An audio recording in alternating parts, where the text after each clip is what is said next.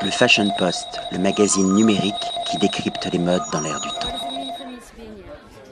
Roshi Porcar. William Arlotti pour le Fashion Post. I continue my interview in English. I'm very happy to meet you. I'm very happy to meet you too. Could you tell me a remember of the last edition? Um, it was great. It was very great, and it helped me a lot. And I was busy for now a year, so I, I was really happy to have the opportunity to come back here again because it really started everything for me. The festival. It was very important. Since last year, what's happened in your fashion and business life?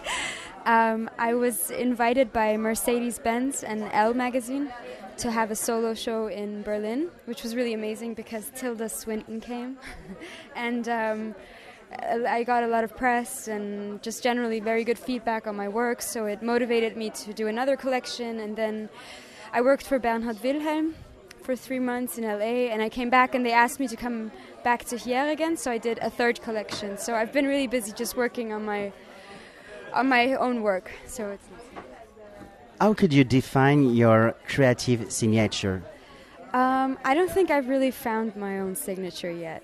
I'm still experimenting, but Experimentation is a good Yeah. definition too. that's true. Maybe if I have to define it, then I would say it's experimenting. Okay, thank you so much. Thank you. See you Le next Fashion. Post, All right, le thank you. magazine numérique qui décrypte les modes dans l'air du temps.